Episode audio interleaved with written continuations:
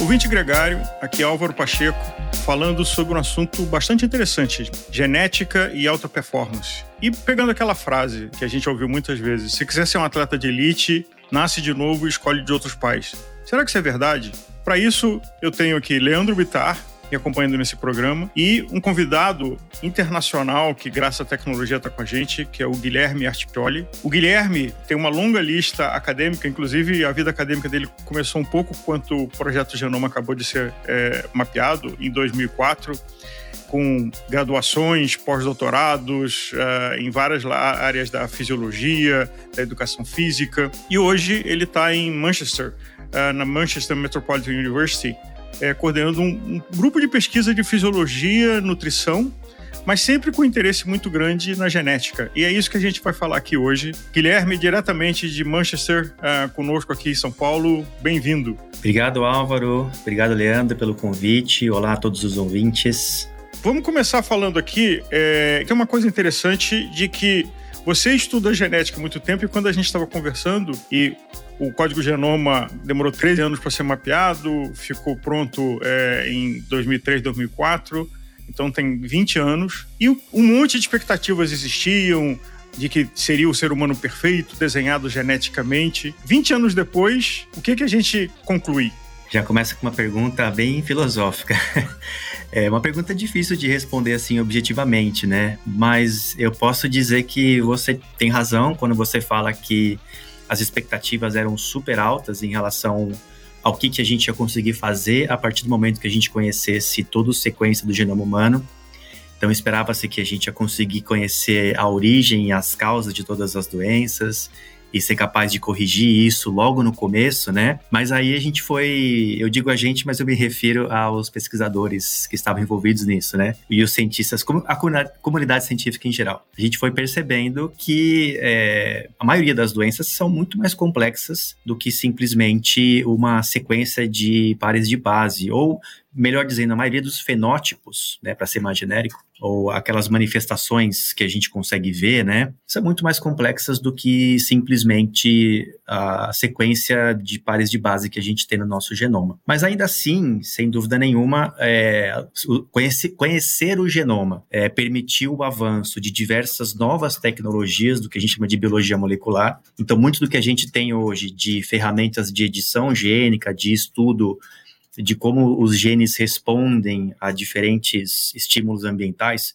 por exemplo, o exercício físico, a nutrição, fatores ambientais como poluição, etc. A gente só sabe isso graças ao conhecimento que a gente tem do nosso sequência, da sequência do, do nosso genoma. Então, por mais que tenha havido uma certa decepção em relação ao que, que a gente pode fazer com essa informação, essa informação nos permitiu trilhar para diversos outros caminhos que também significam um avanço na, na medicina, né?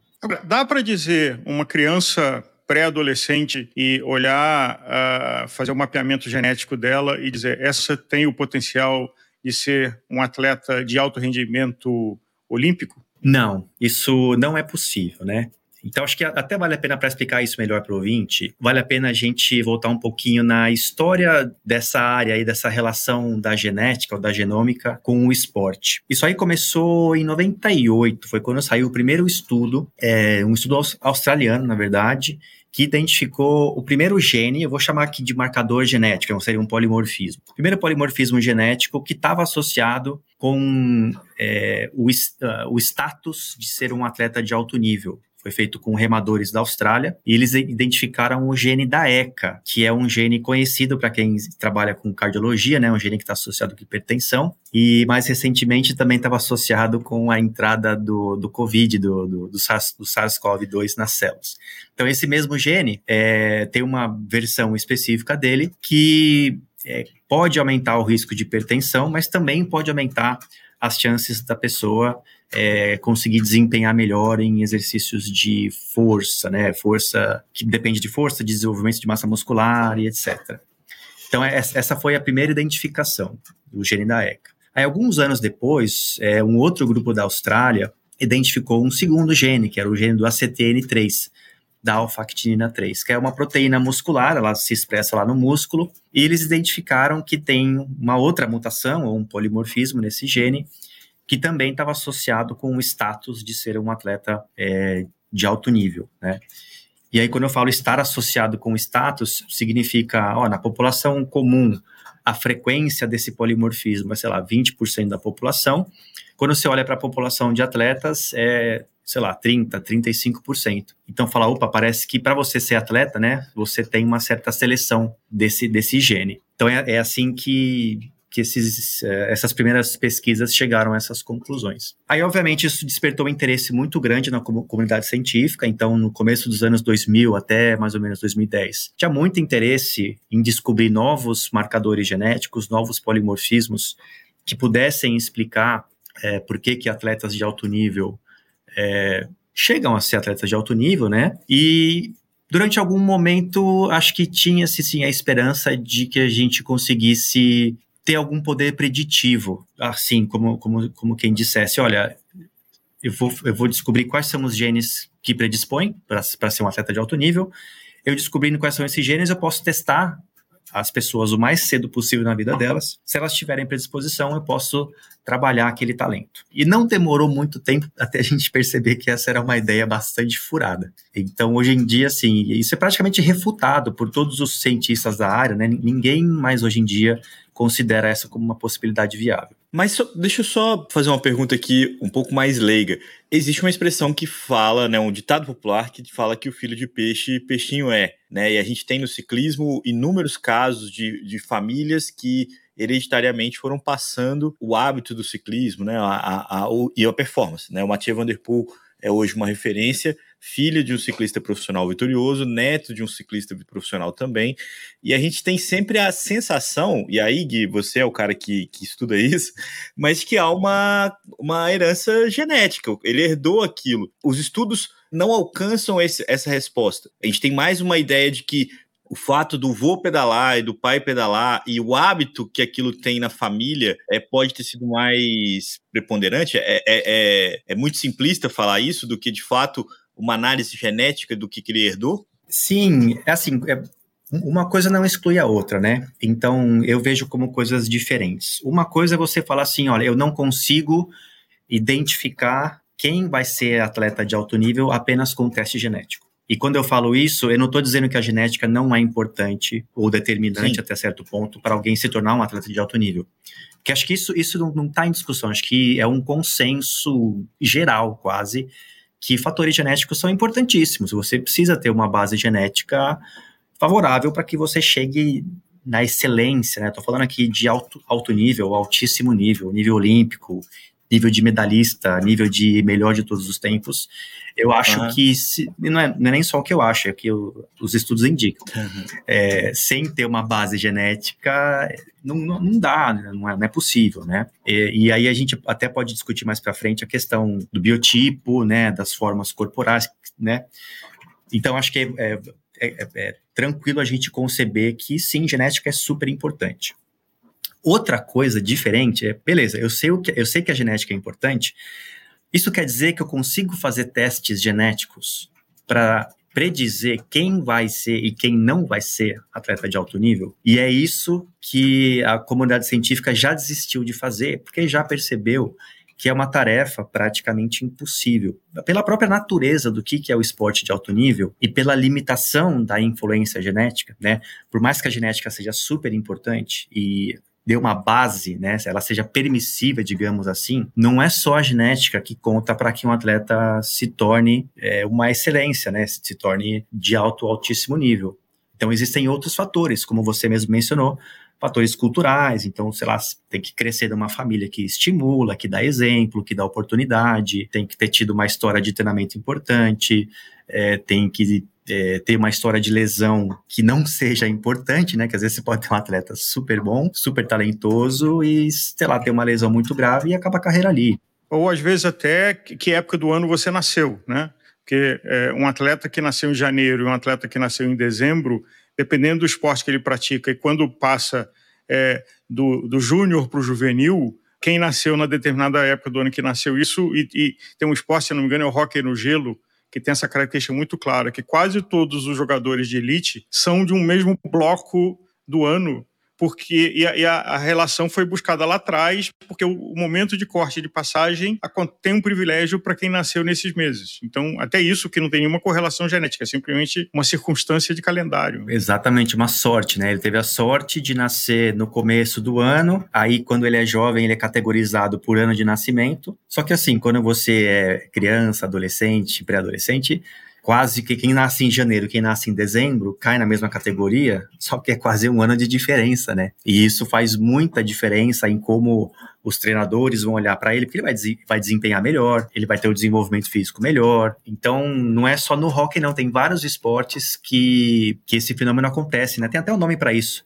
Se não me engano, se chama idade relativa ou efeito de idade relativa. Agora, é, Guilherme, o lado escuro da ciência. Tem fofocas de doping genético né? É, e todos os esportes de alto rendimento vivem isso. É factível ou possível que algum grupo de atletas esteja praticando doping genético por algum tipo de modalidade? É, possível é, né? E acho que muito das fofocas elas acontecem porque o doping genético é o tipo de procedimento que provavelmente, ou quase certamente, passaria despercebido, né? Não tem uma testagem sistemática para isso e talvez para muitos dos casos nem seja possível testar sem você fazer um exame invasivo, tipo fazer uma biópsia, tirar um pedaço de tecido. Então, acho que um pouco dessa fofoca e dessa, desse mistério que tem por trás aí da, do doping genético é que fala, ah, a gente não tem como saber. Então, se a gente não tem como saber, isso abre assim um espaço enorme para a gente ficar imaginando as coisas, né? Do ponto de vista técnico, tecnológico, é sim possível fazer doping genético mas eu sou muito cético em relação a isso e a razão do meu ceticismo é,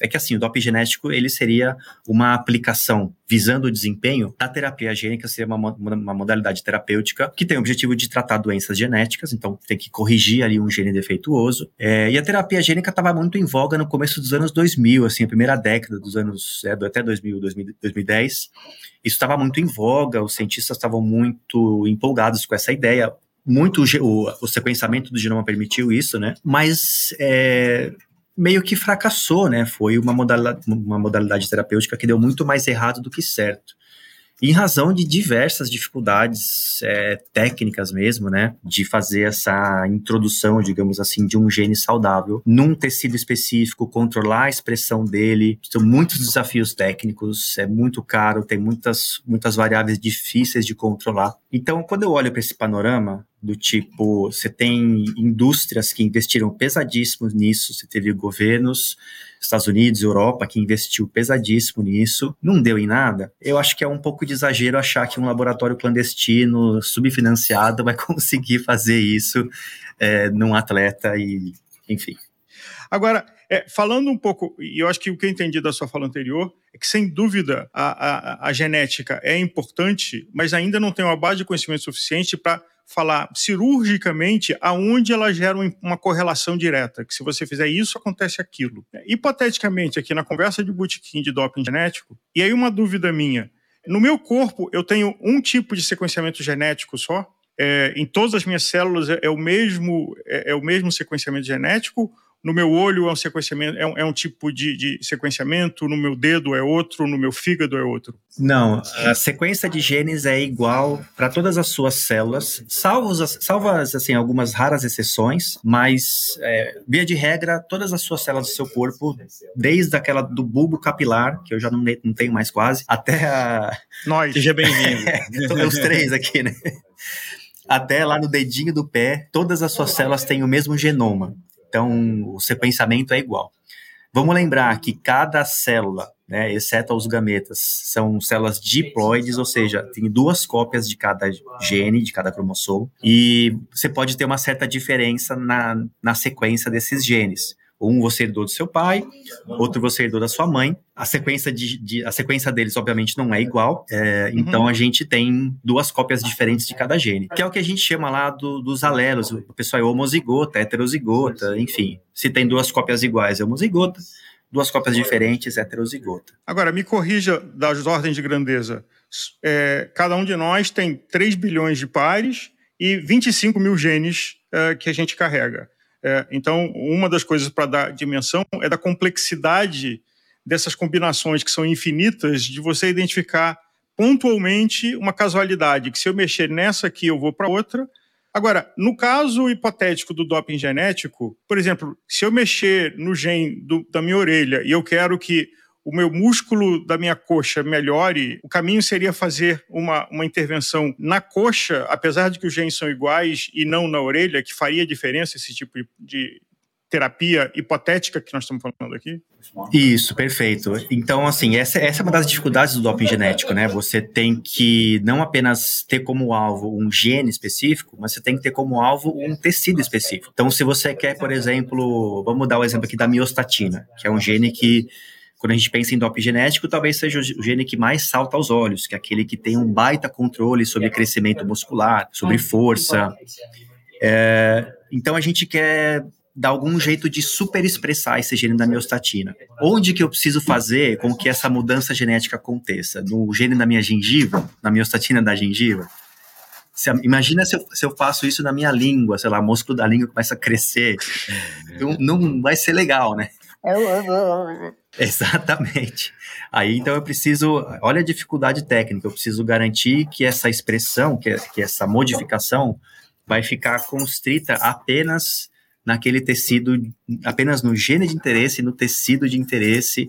Às vezes você tem que controlar o tempo de expressão só durante aquele período de interesse. Então, é uma mani manipulação bastante complexa. Dentro desse, desse complexidade, Guilherme, onde a gente já tem algum ganho, onde, onde o, a, o conhecimento da genética é, já é, é, pode ser visto no desempenho esportivo? Assim, já existe algum caminho que, que já se encontrou, é, não de uma alteração genética, né, mas assim, de conhecer o genoma daquele esportista ou de uma classe em geral e conseguir buscar ali é, uma, um retorno melhor da, da dos estímulos, né? É, existem dentro dessa gama de estudos que, que estão sendo realizados alguma, algum encontro mais concreto dessa, dessas oportunidades? Olha, até hoje em dia e até onde eu sei, não.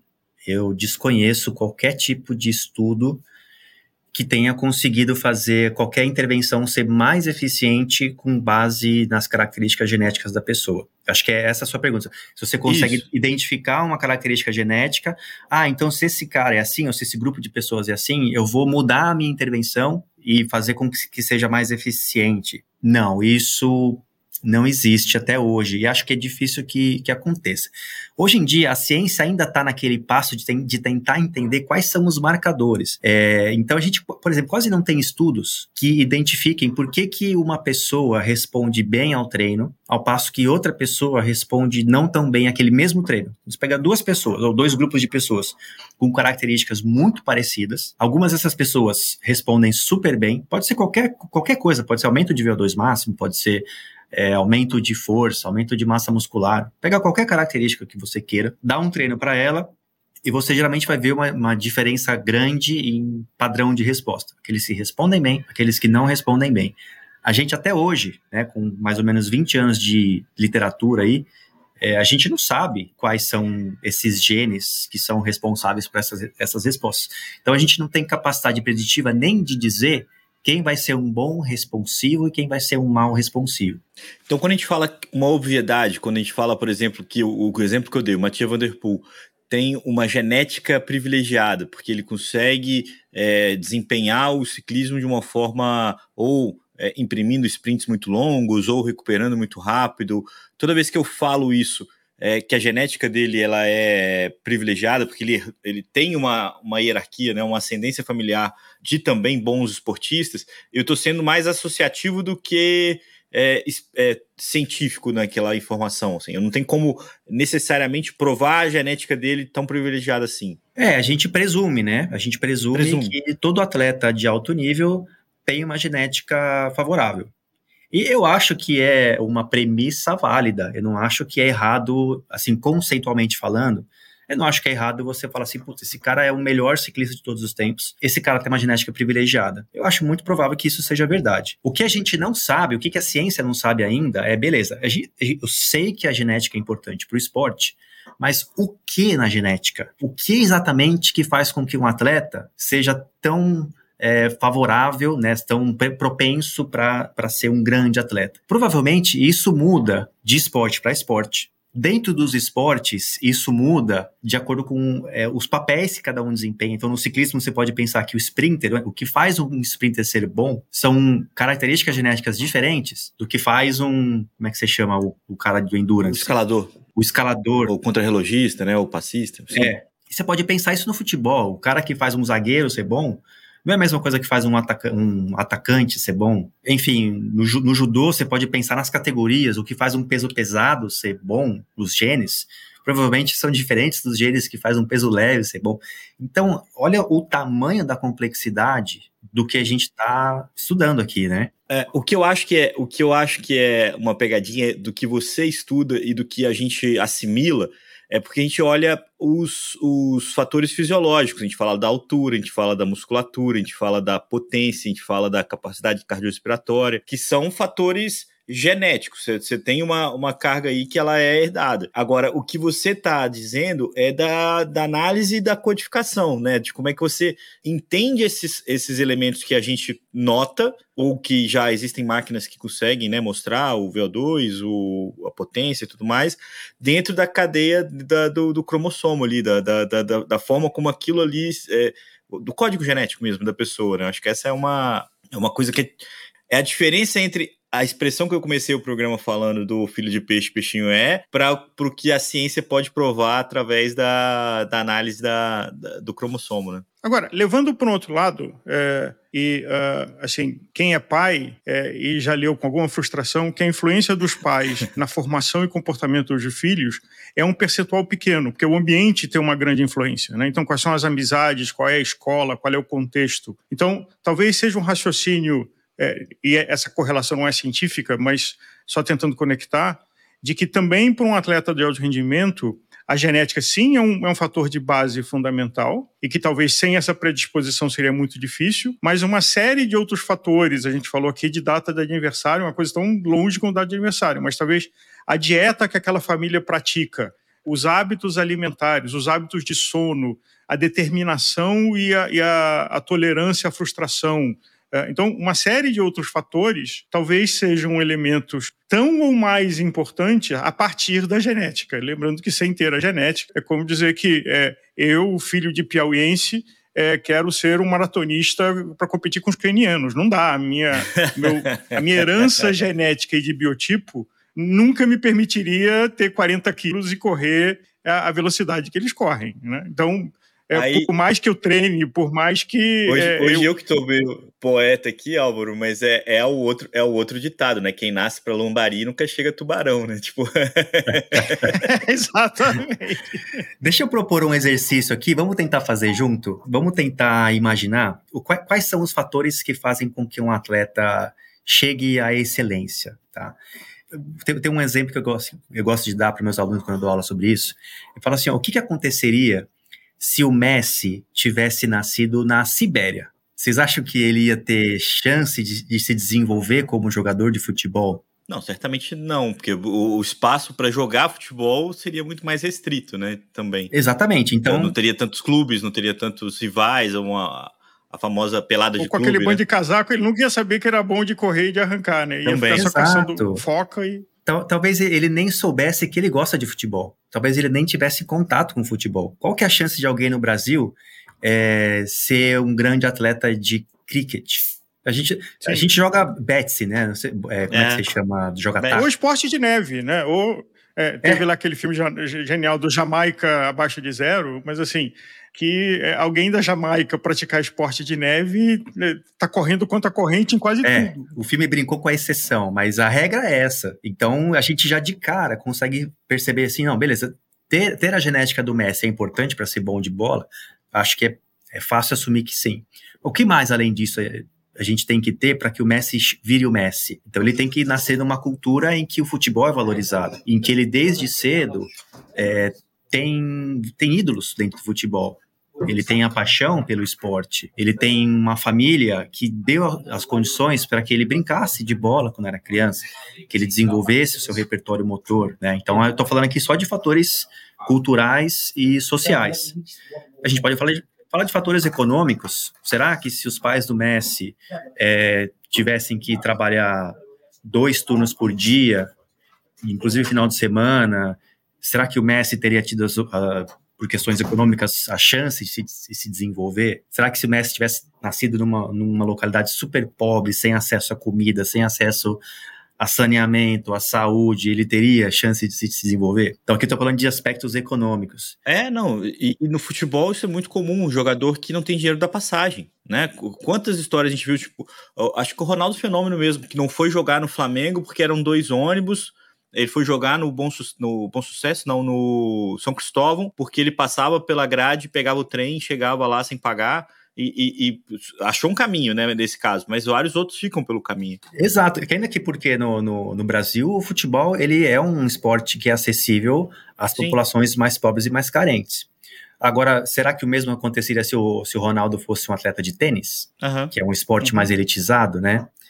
Aí, assim, então eu falei dos fatores culturais, sociais, econômicos, a gente pode falar de fatores psicológicos, é, será que um atleta, o Messi seria o Messi se ele, se ele não tivesse é, estrutura psicológica para lidar com, vou dizer assim, o fardo do treino de alto nível, porque é um fardo, né? Quem Sim. treina como atleta sabe o que, que é você passar 15, 20 horas da sua semana sofrendo durante o treino, cansado, com dor, com lesão, abrindo mão de sair com amigos, abrindo, abrindo mão de sair com a família, de comer o bolo de aniversário, né? A gente, é, é, eu, eu fui atleta, eu sei o que é isso. Eu sei que não é qualquer um que tem a cabeça para lidar com isso. Tem que ter estrutura psicológica para lidar com derrota, para lidar com frustração. Então, hoje em dia, um ramo importante da psicologia do esporte é o que eles chamam de resiliência. Você não vê atletas de alto nível. E acho que nisso até tem muitos atletas de alto nível que precisam se afastar da família para poder brilhar. Por Exato. exemplo, se é sul-americano, você quer ter uma carreira, é, no ciclismo, você precisa ir para a Europa. Sim. E aí, com 14, 15 anos de idade, alguém que tem uma origem muitas vezes humilde e não uma formação cultural, nem fala a língua e é, vai para um país é, para morar sozinho, longe dos pais, numa língua que eu não conheço, que é frio. É, então, assim, sobreviver a isso não é trivial. Sim, a gente pode falar dos, dos esportes que têm carreira, dos países que o esporte é uma carreira. Por exemplo, por que, que os Estados Unidos se dá tão bem em tantos esportes, porque além de muitas outras coisas, é, ser atleta é uma opção de carreira nos Estados Unidos. Aqui no Brasil, quer dizer, aí no Brasil, é, eu imagino que muito atleta com muita condição de ser bom prefere cursar direito e se dedicar para o direito, a medicina, a outras carreiras, sei lá, computação, não sei que quem tem essa oportunidade de estudar muitas vezes abandona. Eu era do judô eu já vi muitos talentos, né? Eu era de uma academia muito forte, com muita tradição, formou o Aurélio Miguel, o Carlos Honorato, né? E eu tinha vários colegas meus que eram talentosíssimos, que tinham tudo para, se eles se dedicassem de verdade uhum. para o esporte, eles teriam tudo para virarem atletas olímpicos, né? Eventualmente até medalhistas.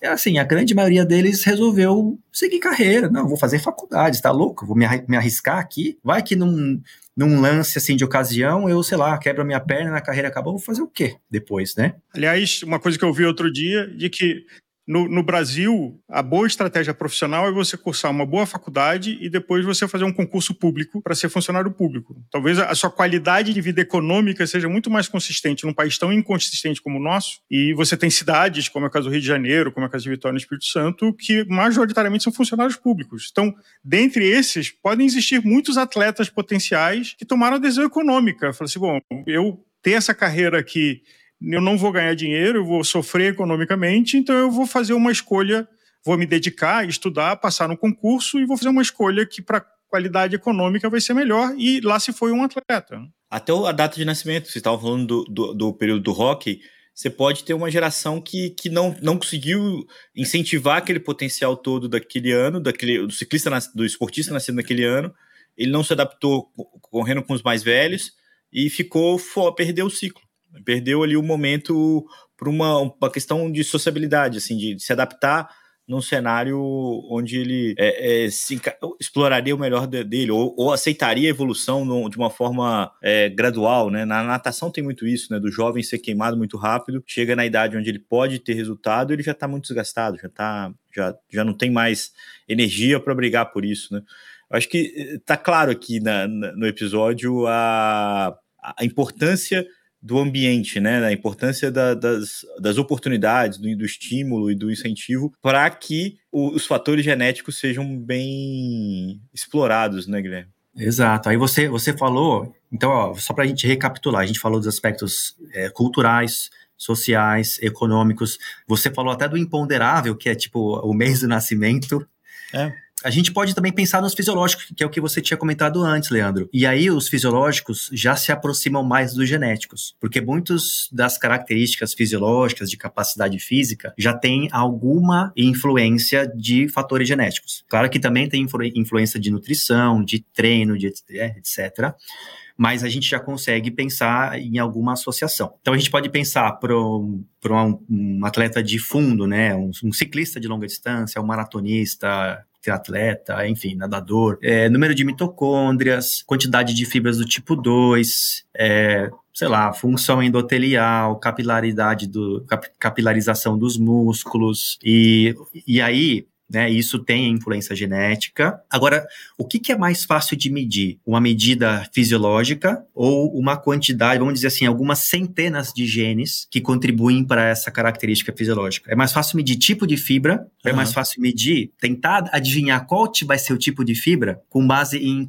em características genéticas. Uhum. Então pensa assim, ó, é, tipo de fibra vão ser algumas dezenas de genes, talvez centenas de genes que influenciam isso. Tipo de fibra é só um fator fisiológico que vai influenciar o desempenho. Então, ó, é, é uma hierarquia. Quando você junta todos os fatores que influenciam o desempenho, você está falando de um número muito grande de genes e que cada gene específico vai ter uma influência muito pequena. Então, é um jogo de adivinhação que é praticamente impossível de você saber o que vai acontecer. A, a, o poder preditivo, a capacidade de prever o futuro com base nas informações genéticas, se referindo especificamente ao esporte, é um poder preditivo muito baixo, muito baixo mesmo. Por isso que eu falei logo no começo que esses testes genéticos para tentar dizer se o cara vai ser um bom atleta ou não, é furado, né? Você não consegue ter essa resposta porque é insustentável. É, é, é isso está na natureza de ser um atleta de alto nível. A natureza de ser um atleta de alto nível, por mais que tenha uma forte influência genética, essa influência ela está diluída em muitos genes, tantos que a gente não consegue ter uma medida boa, e você tem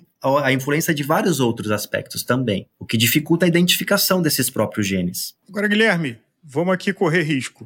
Uh, a definição de uma pessoa que nasce com a conformação definida como masculina é XY.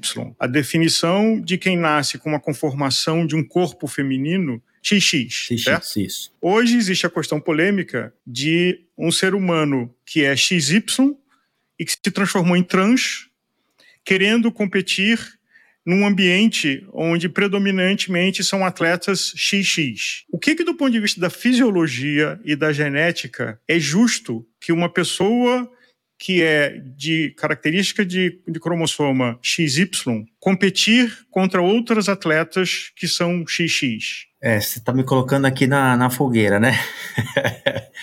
Mas vamos lá, eu vou, eu vou, dar um pouco assim da minha visão, tá? Eu, eu vou. Eu acho assim, enquanto a gente não tiver é, dados conclusivos, porque a, a grande questão é, é uma pessoa que nasceu biologicamente do sexo masculino, se identifica como mulher e ela quer fazer a transição de gênero.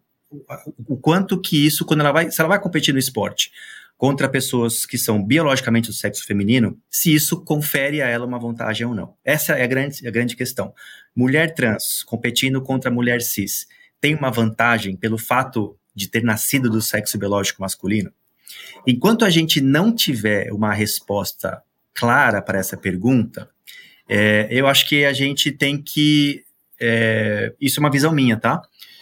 Ficar hum. no, no lado mais seguro e assumir que essa vantagem existe. Então, a minha visão é que, até que se mostre claramente o contrário, mulheres trans têm uma certa vantagem competitiva em relação a mulheres cis. Você poderia mencionar que, por exemplo, a característica hormonal de é, testosterona e de que uma mulher, quanto mais ela treina e compete abaixo o nível de testosterona, contra uh, uma pessoa que é biologicamente homem e que fez uma opção trans tem o nível de testosterona hormônio, inclusive é, hormônio é, é, um, é, uma busca eterna dos controles de antidoping, né, do, do, abuso e do uso indevido de hormônios. Poderia ser um dos fatores. De novo, a gente está falando aqui com cuidado que merece isso, uh, porque não há fatos conclusivos definitivos. Não, peraí, deixa eu só, Mas deixa simplesmente... só fazer uma introdução aqui, porque há fatos conclusivos. Há uma regulagem. A dúvida é o quanto que essa regulagem equilibra a disputa que é diferente é porque precisa fazer uma transição, precisa fazer um controle dos hormônios, é, precisa de uma janela de transição. Agora, a, entidade que regula o atletismo é, exigiu uma data para que isso possa ser feito. Então, acho que, se eu não me engano, são 12 anos a idade onde a, a, a pessoa que faz a transição de cis para trans precisa está apta para fazer, é, para poder competir com as mulheres. Então, cada entidade tem buscado uma forma de desequilíbrio justamente porque ele não existe. A dúvida é como que você aceita socialmente aquela mudança e não aceita esportivamente. O grande dilema do, do esporte hoje é como é que eu entendo a mulher trans como uma mulher e porque e, e, não aceito que ela participe das competições. Então, como fazer isso é o grande, a grande dúvida. Eu não sei se a genética vai alcançar uh, o nível de informação que fale, não, se você alterar isso, isso isso, ou se você tiver esse, esse, esse parâmetro, você tem uma briga justa. Que o, o grande lance é esse, é que a disputa seja justa. E, e parece claro que alguém na fase adulta que faz a transição, ele tem uma herança, ele tem uma, um acúmulo, que é tudo que a gente falou aqui no programa, de estímulo, de oportunidade, de hábito, de é, até mesmo financeiro, que não consegue, que, que ele acumulou não vai conseguir retornar isso numa escala igual mais. Então, esse é, esse é o grande dilema. E, é, e... pelo. Desculpa. Não, não. É só, é só porque existe a diferença. A gente não precisa discutir se existe a diferença. Ela existe. Como regular isso para você aceitar que socialmente uma mulher trans é uma mulher e, e, no esporte fazer isso de uma forma justa? Acho que essa é, é, é, a grande briga. E eu não, não acredito que a genética vai entrar nessa briga, como, como eu quero dizer assim, dar subterfúgios para tornar essa briga mais equiparada, entendeu? É, pelo que eu sei, assim, é, no começo, quando as mulheres trans começaram a, a competir com, com as mulheres cis, é, acho que a, a, primeira, primeira forma de tentar regulamentar isso foi apenas com base nos níveis de testosterona. É. O que, para mim, é uma abordagem bastante incompleta. Você, você reduzir é, um sexo biológico a nível atual de testosterona e você assumir que só isso vai ter uma influência no desempenho, é você ignorar, você fechar os olhos para uma infinidade de outros fatores. Então, uma coisa que se fala muito é, beleza, você pode, você faz a transição, você fica com os níveis de testosterona baixos, equivalentes às das mulheres cis, mas e a estrutura óssea que você desenvolveu é. É, durante a sua puberdade, quando antes de você fazer a transição? E a massa muscular e a memória muscular e a memória motora. Então, é, é nesse ponto que eu digo assim, é, o, o, quanto, é, o quanto que a gente tem certeza, o quanto está claro que uma mulher trans é, compete em pé de igualdade com uma mulher cis. Agora você mencionou, eu nem conhecia isso, tá? Mas você mencionou que a, parece que tem algumas entidades que estão colocando o limite de idade de transição para 12 anos. É, me parece uma, uma coerente, uma ideia interessante. Coerente, exato. Agora a gente precisa da informação, a gente precisa do dado, a gente não pode assumir as coisas é, sem ter o dado. Cadê o estudo? Eu não conheço, talvez até exista, né? Não é minha área de estudo. Se uhum. existir, ótimo, mas eu não conheço. E por, é por isso que eu falo assim: enquanto eu não vir é, esse dado mostrando que não, beleza, a gente pode fazer a transição. Se a gente fizer a transição, elas ficam com as mesmas capacidades físicas é, e com a mesma capacidade de desempenhar no esporte que mulher cis, eu não vejo problema, porque na minha visão, a, a, questão não é uma questão ética ou moral, porque as, as mulheres trans acho que devem ser entendidas, elas se entendem como mulher e acho que a sociedade deve entendê-las como mulher também. Agora, quando você fala de competição esportiva, é importante assegurar a, a igualdade de competição, né? Eu também acho, e só para fechar esse assunto, a, a, única dúvida que eu tenho é se você vai encontrar uma equidade física suficiente, por exemplo, que não fale que o Romário, que o Messi não podem jogar bola com o Haaland, é, ou com um cara de dois, o Ibrahimovic. Você vai ter sempre uma distorção né, física que pode ser compensada por outros fatores. Os atletas trans que existem hoje no cenário competitivo brasileiro, por exemplo, no vôlei, é, outras modalidades, elas são, é, elas são diluídas, elas não são as melhores disparadas por mais, porque existem outros fatores também que interferem no jogo. Então, é, é, é faz parte desse debate também. Mas eu acho que isso é, uma, é um tema para um outro programa, Álvaro. Acho que a gente tem que estender esse assunto com mais. Sem, sem menosprezar, Guilherme, com mais é, elementos para que a gente possa ter um debate completo. Mesmo porque não é minha área aqui, né? Tô, Exato. Exato. Só estou dando, dando, de orelhada. então, eu tenho uma pergunta para o Guilherme, é, e eu tenho uma pergunta para o Guilherme, assim, de que se há uma frustração nesses 20 anos de que as promessas e perspectivas da engenharia genética, da medicina genética, não, não foram tão capazes de predizer ou, ou, ou conformar, mas ela teve avanços, né? É, então, por exemplo, a gente teve agora no evento da Covid a variação de RNA, uh, que é uma derivação, eu entendo, da, da ciência genética, que contribuiu para um determinado grupo de vacinas. Em que momento o, o, a, a medicina genética hoje tem capacidade de predizer tendências? Uh, em, em, que tipo de, de, características de doenças? ou uh, Porque eu vou no médico e pergunto: sua família tem histórico de câncer? Sua família tem histórico cardíaco?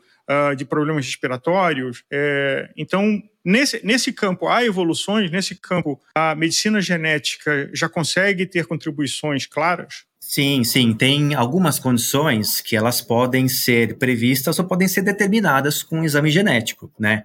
Aí depende de, de que condições que estamos falando. Então, se a gente pensar num espectro é, de doenças que são totalmente influenciadas ou causadas por, por questões genéticas, até aquelas que são 0% causadas por questões genéticas, tipo, sei lá, você bater a cabeça e ter uma concussão, você ter, sei lá, uma lesão uhum. espinhal, né?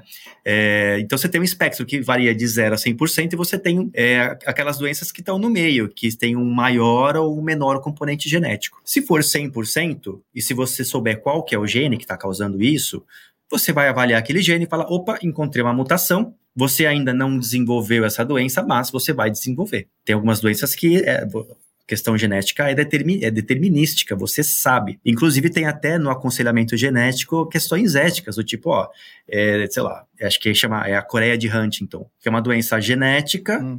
Que não tem nada que você possa fazer para evitar, nada. E ela só vai se, se manifestar na idade adulta, lá na, na meia idade, terceira idade, que é quando a pessoa já, já teve filho e tal. Então, o aconselho genético, é, o aconselhamento genético é zero. O que, que você vai fazer? Ó, é o seguinte: descobrimos aqui que daqui a 5 ou 10 anos você vai desenvolver uma, uma demência progressiva, irreversível, fatal, beleza? O que, que, que, a pessoa. E que não há nada do que fazer. O que, que eu posso fazer, doutor? Nada. Só, só senta e espera você ficar louco. É, é basicamente isso. E sofre, sofre por antecedência. Exato. Aí o, aconselhamento genético fica naquela questão ética: será que eu devo informar? Será que eu não devo? Será que eu devo avaliar esse gene? Deixa para lá, né? É, agora, se tiver alguma coisa que você possa fazer, seguinte, ó, encontrei um, uma alteração genética aqui, você tem essa intervenção para fazer para minimizar, para evitar, etc. Porra, legal, ótimo. Aí estamos falando de daquelas que são 100%. Agora a gente pode ir um pouquinho mais para baixo nesse espectro e falar daquelas que são, sei lá, 80, 90, 70% em, aproximadamente influenciadas pela genética. Aí você está falando de risco. Fala, ó, encontrei aqui alguns genes que aumentam o risco para, sei lá, câncer, algum tipo de câncer. O que, que, você vai fazer a respeito disso? Você pode ter ações de prevenção, você pode aumentar a frequência de exames, é, ficar mais esperto no, no, diagnóstico precoce. Beleza, legal. Ah, estamos falando de é, exames genéticos que podem melhorar é, a saúde, que podem ter benefícios para a saúde. Quando você vai para mais baixo no espectro, sei lá, alguma doença, alguma condição que são vários genes, centenas de genes, é, e que combinadamente o risco, a capacidade preditiva é, sei lá, 10%, 20%, para que, que eu vou avaliar? Para que, que eu vou ter um baita trabalho de olhar para um monte de gene, vou ter que fazer uma análise combinada desses genes para falar assim, ah, você tem o um risco, sei lá, 10%, 20% maior. Ah, você vai fazer o que em relação a isso? Não faz muita coisa. Mas então, a, a, ela, a, a utilização dela é de identificar uma tendência que seja relevante e, a partir daí, recomendar mudança de hábitos e de comportamentos para que aquela probabilidade diminua. Então, por exemplo, eu tenho uma propensão a ter doenças cardíacas É, então eu tenho que tomar mais cuidados com a minha alimentação, com a minha atividade física, com o meu estilo de vida, porque eu estou mais propenso por uma característica genética confirmada num percentual mais alto. E se eu tiver determinados cuidados, eu posso compensar um pouco isso. Eu não vou eliminar, porque essa carga genética continua lá. Mas eu posso diminuir a probabilidade de que a minha morte vai ocorrer por uma situação cardíaca. É, eu não gosto muito desse, desse exemplo, porque ele assume que se a pessoa não tiver esses polimorfismos, esses genes, ela está liberada para não fazer exercício, para se descuidar. Eu não acho que é uma recomendação é, inteligente.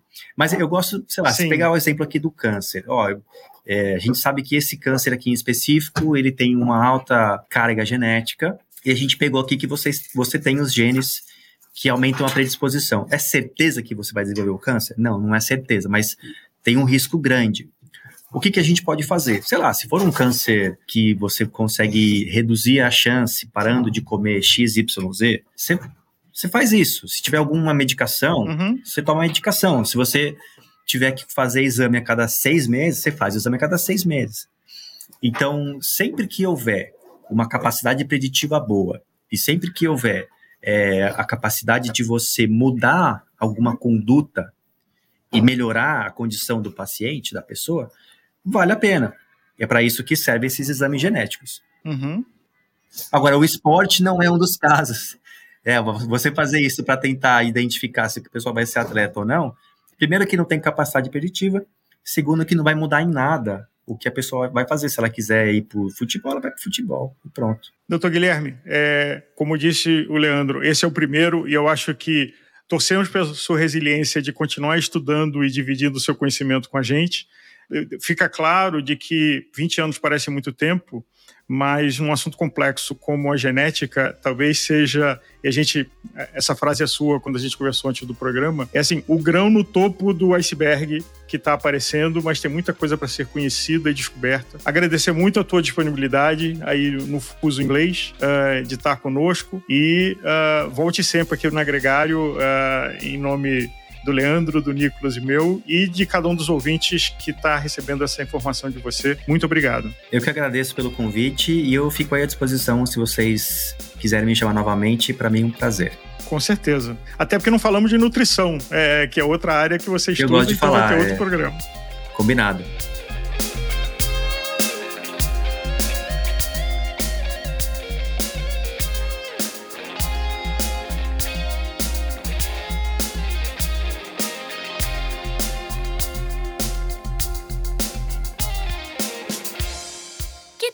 Um pôster com a arte desse episódio. As ilustrações do Hudson Malta podem decorar sua casa.